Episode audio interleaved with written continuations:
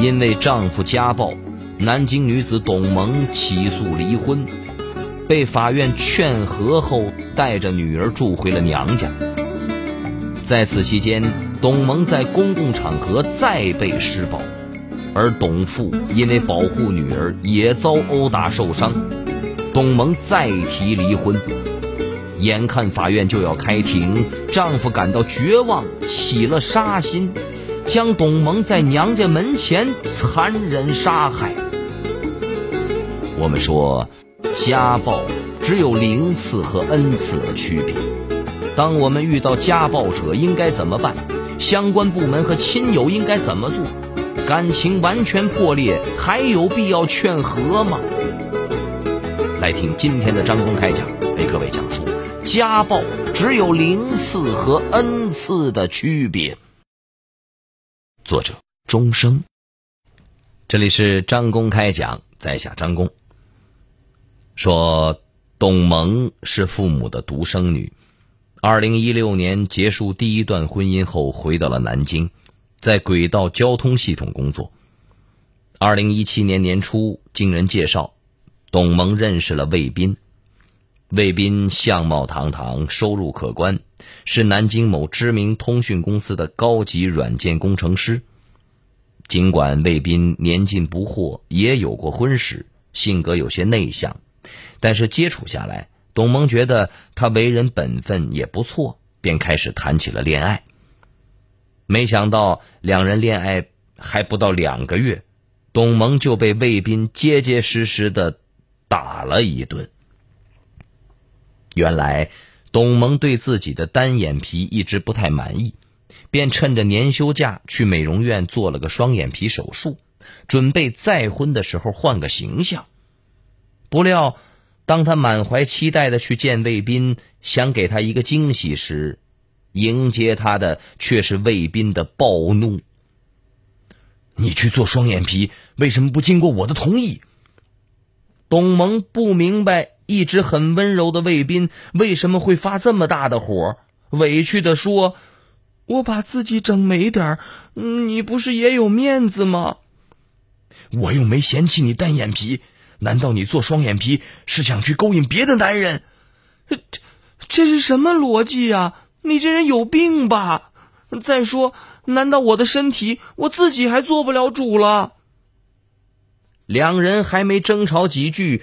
卫斌便抬手给了董萌一巴掌。董萌怎么也没想到卫斌会动手啊！他不服气的与其撕扯了起来。卫斌更火了，干脆将不听话的董萌打倒在地，骑在身下打了半个多小时，打得他浑身青一块紫一块。几十处软组织挫伤，董萌跑回家哭诉，母亲却叹了一口气：“两人在一起过日子，怎么会一点矛盾都没有啊？双方各退半步就行了。再说，你这二婚，哪儿还能挑肥拣瘦的？”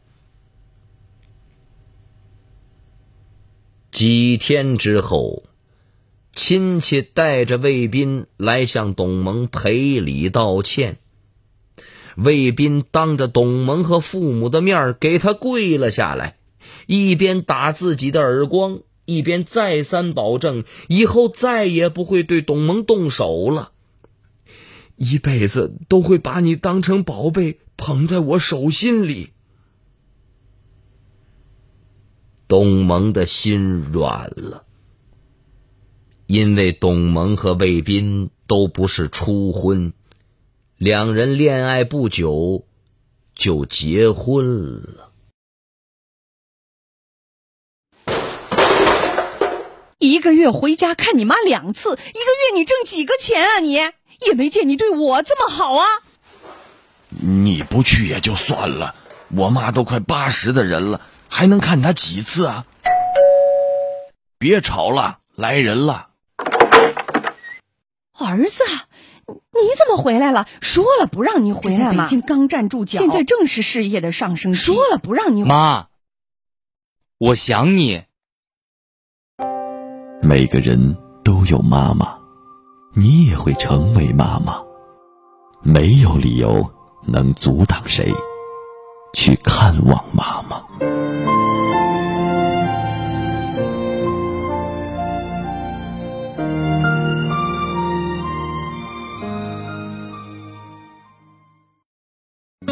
因为丈夫家暴，南京女子董萌起诉离婚，被法院劝和后，带着女儿住回了娘家。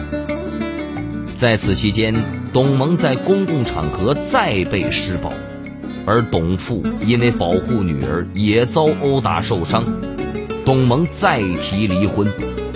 眼看法院就要开庭，丈夫感到绝望，起了杀心。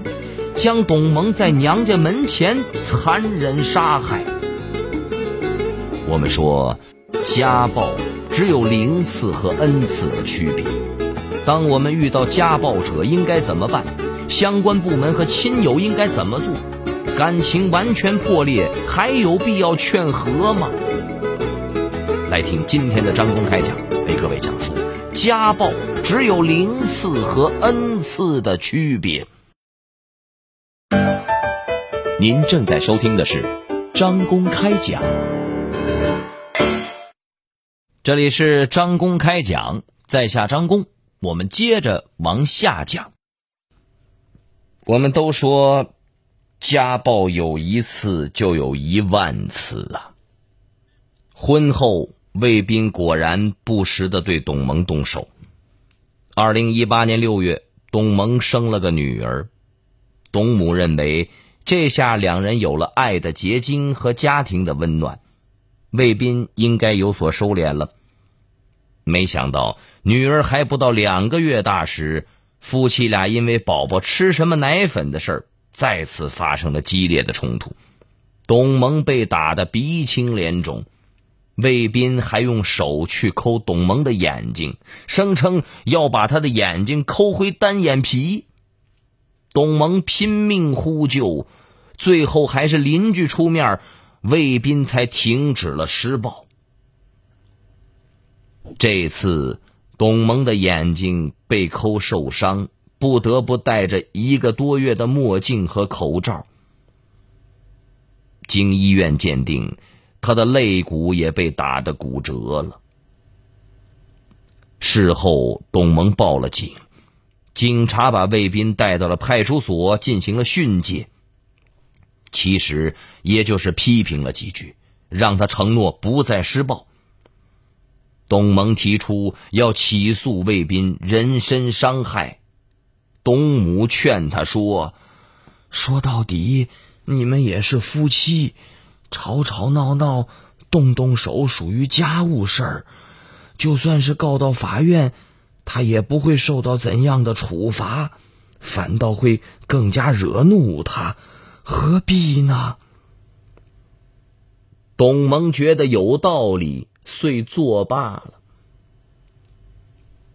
八月份，董萌上次的伤势还没有完全康复，魏斌再次对他动了手。董萌提出了离婚，魏斌不同意，他就一纸诉状。告到了法庭。法院接到诉状后，先进行了调解。调解的时候，魏斌再三向董萌赔礼认错，说他是爱董萌的。法院认为两人感情没有破裂，无原则性矛盾，没有判决离婚。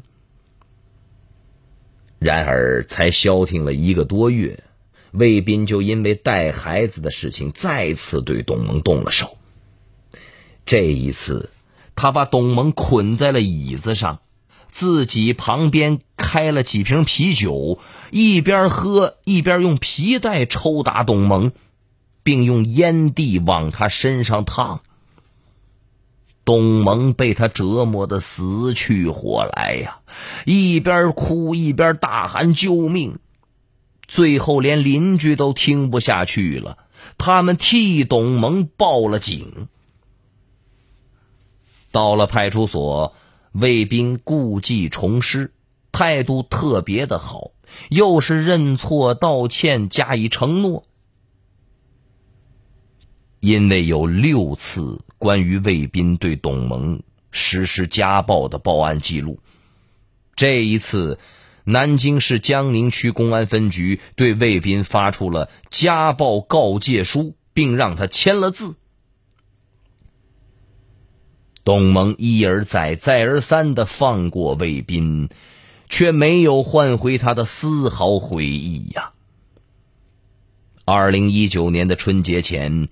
当卫兵又一次酒后对董萌动手，他终于心寒了，带着孩子搬回了娘家，开始与卫兵分居。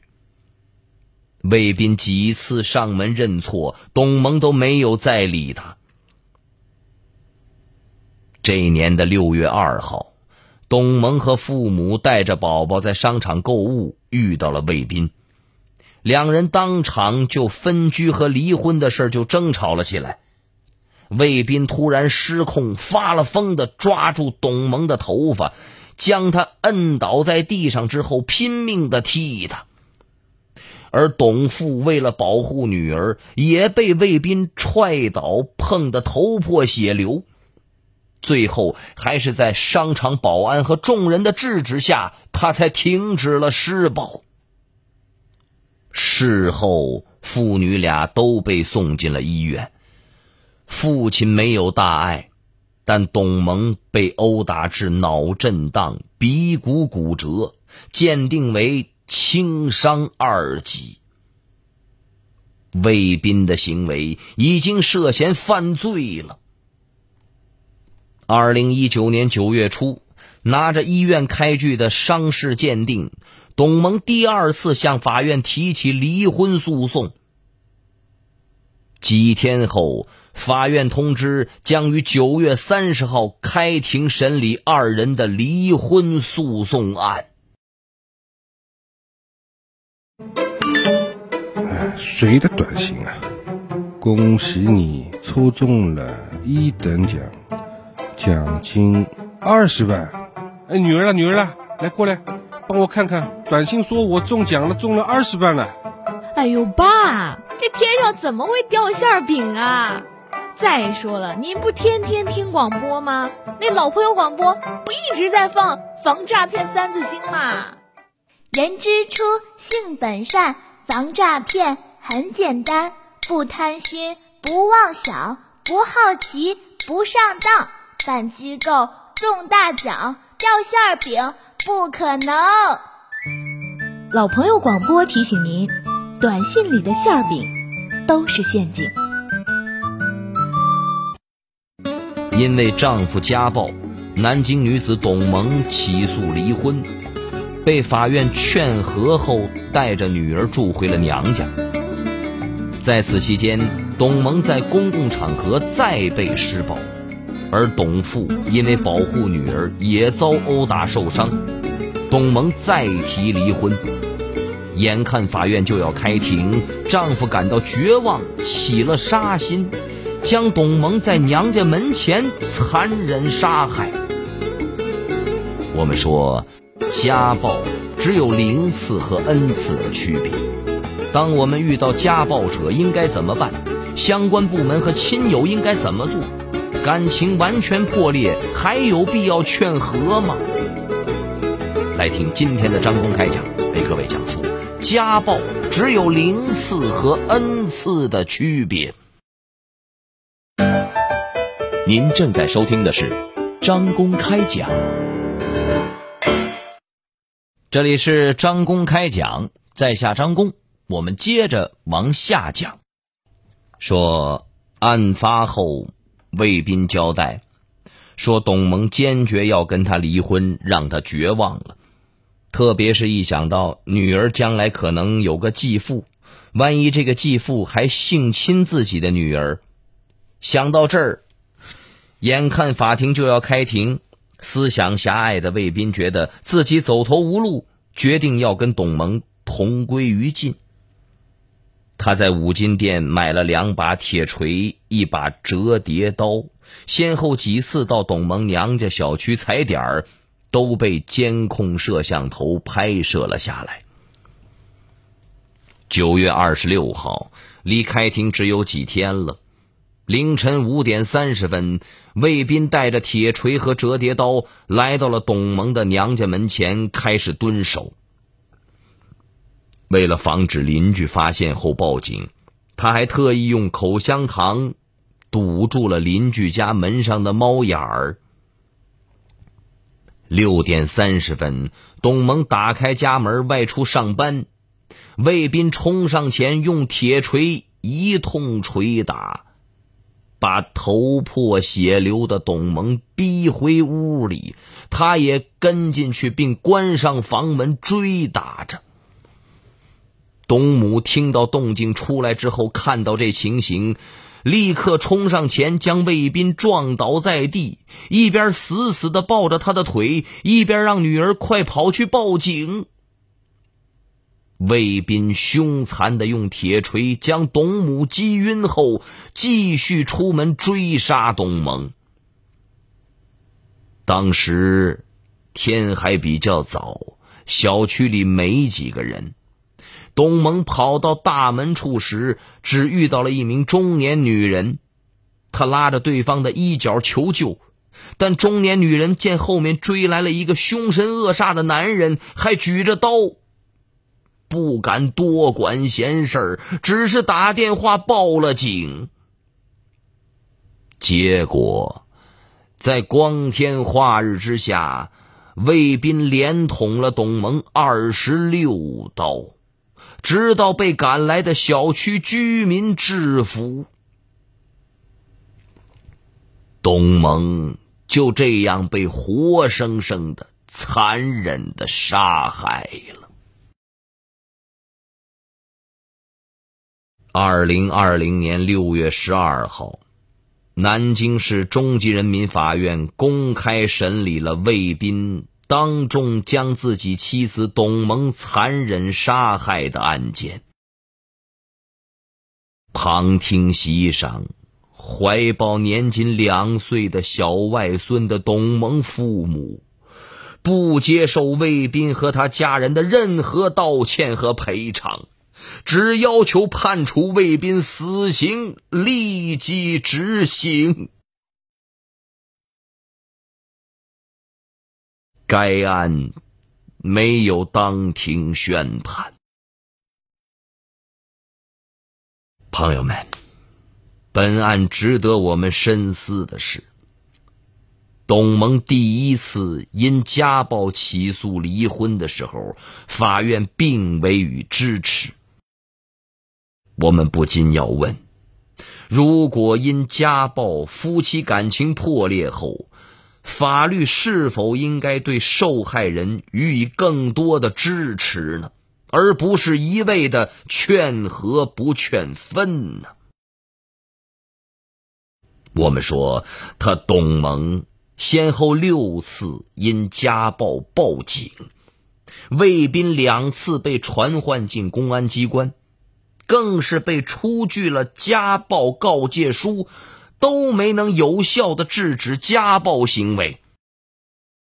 难道因为婚姻关系的存在，受害人的合法权益就得不到有力的保护吗？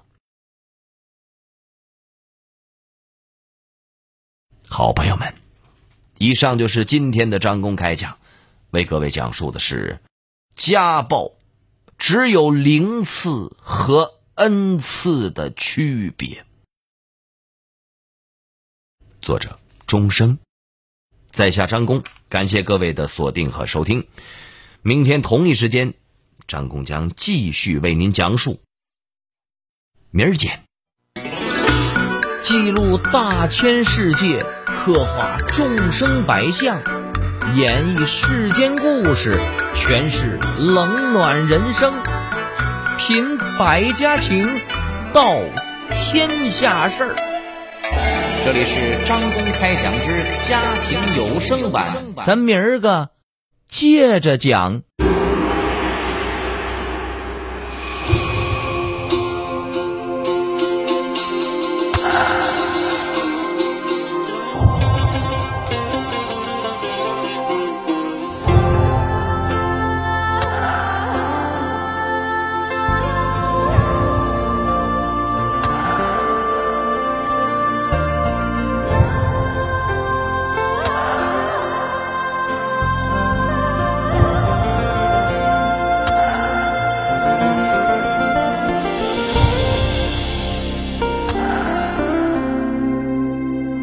我小心翼翼的接近，怕你在梦中惊醒。我只是想轻轻的问问你，你别担心。我知道想要和你在一起并不容易，我们来自不同天和地，你总是感觉和我一起是漫无边际阴冷的恐惧。我真的好爱你，我愿意改变自己，我愿意为你流浪在戈壁，只求你不要拒绝，不要离，要给我风雪。我真的好爱你，我愿意改变自己，我愿意为你背负一身羊皮，只求你让我靠近，让我爱你，相偎相依。我确定我就是